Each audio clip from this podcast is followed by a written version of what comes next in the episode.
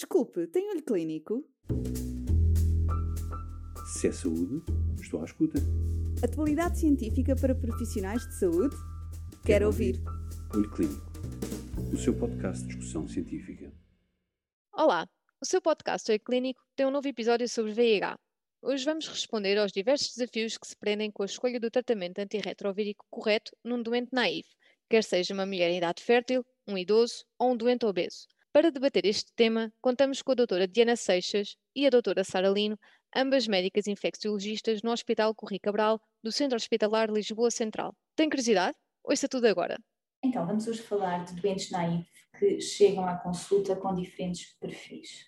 Tendo em conta as linhas de orientação atuais, o que é que propões a uma mulher que tem 32 anos, que tem uma infecção recentemente diagnosticada, 600 CD4, uma carga viral superior a 100 mil cópias, não tem comorbilidades conhecidas, que recomendação é que fazes? Olha, apesar de serem reconhecidas algumas diferenças de género relativas à evolução da infecção nas mulheres, elas continuam a estar subrepresentadas nos estudos por questões históricas e éticas, o que pode impactar no sucesso do seu tratamento.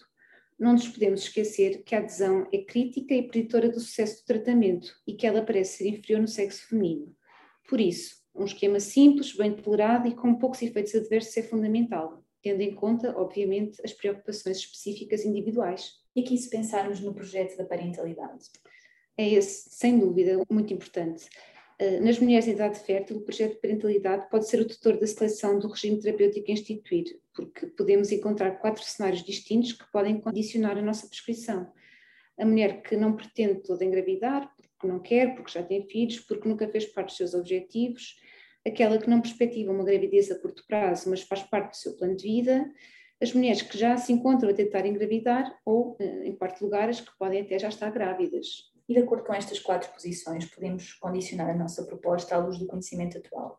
E também não me esqueceria de clarificar à doente que nenhuma destas decisões é irrevogável e que no futuro ela pode sempre definir outro projeto para si, desde que essa mudança seja debatida em consulta, podemos sempre rever a terapêutica se ela assim o desejar.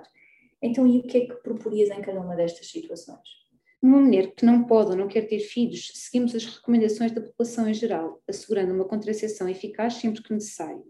Agora, admitindo que esta mulher perspectiva uma gravidez a curto prazo, as recomendações europeias declinam a utilização do Raltegravir uma vez por dia, da Doravirina e do Bictegravir, os três por dados insuficientes de segurança e eficácia na gravidez, e também todos os agentes potenciados por cobicistate, por níveis mais baixos no segundo e terceiro trimestres. Por último, o dolutegravir não é recomendado. Sim, mas é, essa posição sobre o dolutegravir também não é consensual.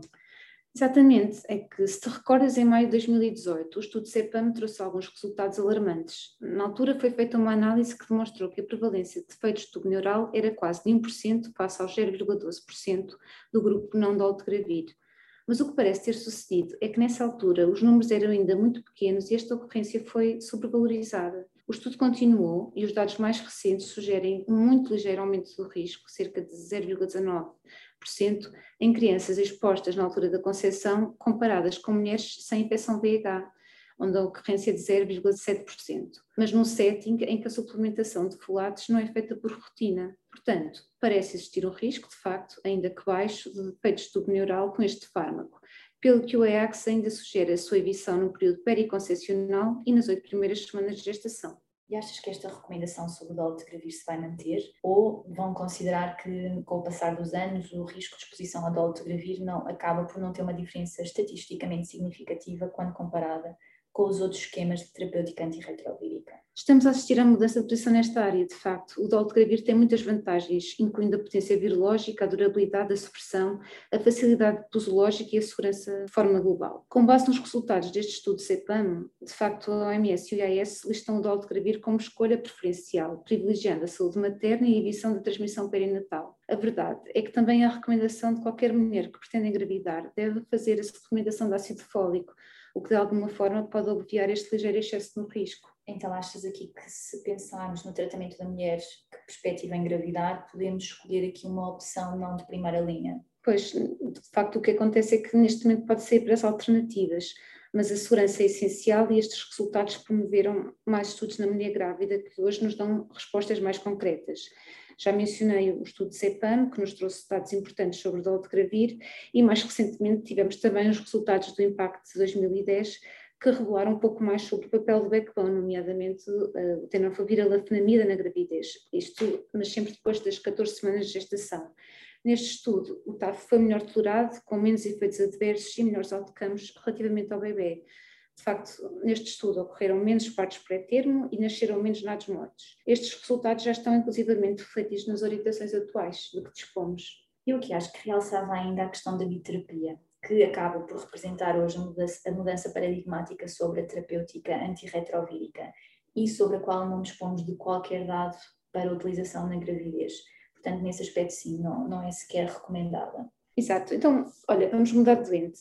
Admito agora o parecer desta doente com 43 anos, que tem um índice de massa corporal 29, excesso de peso e um síndrome depressivo. É igualmente naive, tem 196 CD4, uma carga vírica superior a 100 mil cópias também, e já uh, tem diagnosticadas diabetes mellitus tipo 2 e dislipidemia. Vamos precisar naturalmente de iniciar a terapêutica antirretrovírica. Atendendo à discussão sobre o aumento ponderal, que de facto se tornou muito assíduo nos últimos anos, tu vais serias alguma recomendação específica para ele? Bem, as pessoas que iniciam terapêutica antirretrovírica tendem a ganhar peso e este aumento já é reconhecido como um efeito secundário e que pode traduzir o tal efeito de regresso à saúde. Mas também pode conduzir à obesidade, principalmente se for superior a 10% da baseline do peso, com consequências metabólicas. Acho que ainda não dispomos de dados suficientes para fazer recomendações específicas, mas ao iniciar tarde, devemos ter em conta alguns fatores de risco para este aumento ponderal, que parecem estar identificados como CD4 baixos, uma carga viral elevada, raça negra, sexo feminino e alguma das terapêuticas antirretrovíricas, sobretudo dolutegravir, bictegravir e o TAF. Sim, o aumento ponderal parece ser mais frequente nos esquemas incorporando o TAF e os inibidores de integrase, sobretudo o dolutegravir mas isto ocorrerá por vias metabólicas que ainda não são totalmente claras. Sim, não sabemos nem o mecanismo, nem se é um risco do fármaco ou um efeito de classe.